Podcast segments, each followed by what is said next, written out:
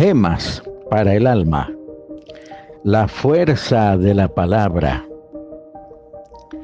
Dichosos los que trabajan por la paz, porque serán llamados hijos de Dios. Mateo 5, 9. Nueva versión internacional. La fuerza de la palabra, primera parte. El tren rechinaba y traqueteaba al atravesar los suburbios de Tokio aquella soñolienta tarde de primavera.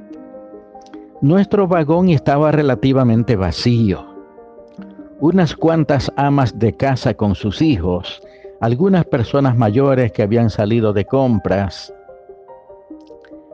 Yo contemplaba con aire ausente las deslustradas casas y las polvorosas hileras de arbustos. En una estación se abrieron las puertas y de pronto un hombre que profería maldiciones violentas e ininteligibles rompió la quietud de la tarde. El individuo se precipitó al interior de nuestro carro. Vestía como obrero. Era fuerte y estaba borracho y sucio. Vociferando se abalanzó sobre una mujer que sostenía a su niño y la envió tambaleante sobre los regazos de una pareja de ancianos. Fue un milagro que el niño saliera ileso. Aterrada, la pareja de ancianos se puso de pie como accionada por un resorte y se escabulló hasta el otro extremo del carro. El individuo intentó patear por detrás a la anciana, pero ella se escurrió con rapidez a un lugar más seguro.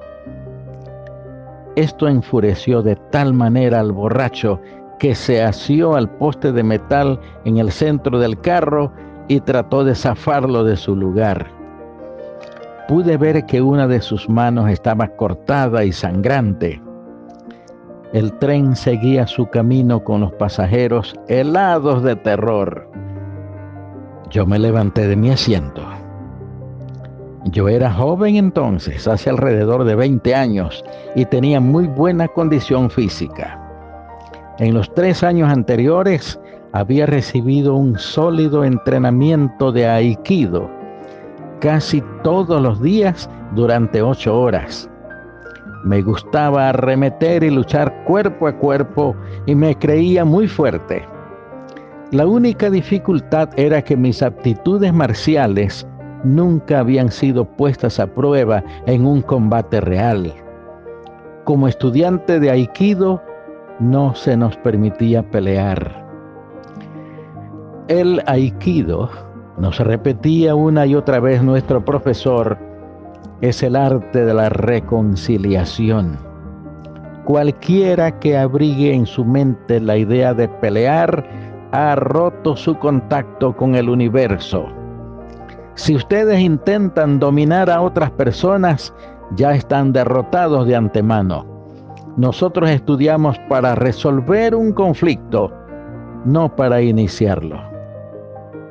Yo escuchaba sus palabras y hacía esfuerzos sinceros por seguir sus orientaciones, llegando al extremo de cruzar la calle para evitar a los vagos malvivientes del billar, quienes se apostaban cerca de las estaciones ferroviarias.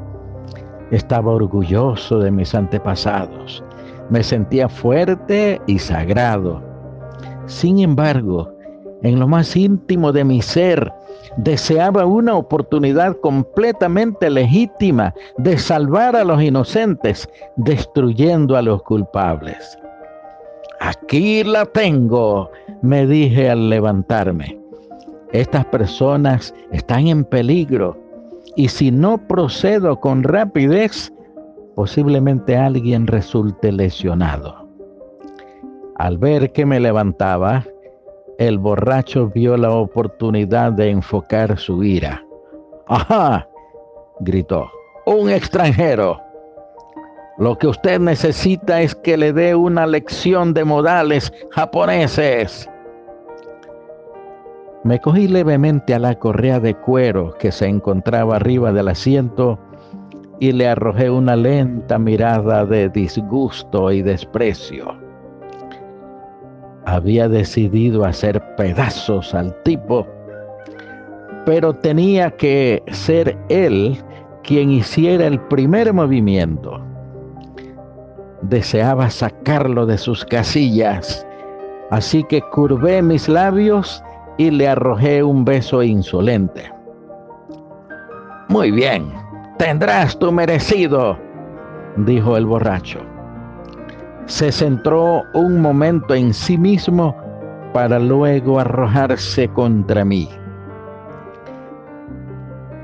Un segundo antes de que hiciera el primer movimiento, alguien le gritó, ¡Ey! El sonido de la voz nos llegó al tímpano. Recuerdo el tono, extrañamente alegre y regocijado, como si el lector y un amigo hubieran estado buscando algo con diligencia y de repente lo hubieran encontrado. ¡Ey! Continuaremos mañana. Oremos. Eterno Rey, qué sublime misión nos enseña el cristianismo, la de ser pacificadores, trabajar por la paz en un mundo en conflictos. Para ello necesitamos tu santa dirección y un corazón renovado. Concédanos esa gracia especial. En el nombre de tu Hijo Jesús lo rogamos. Amén.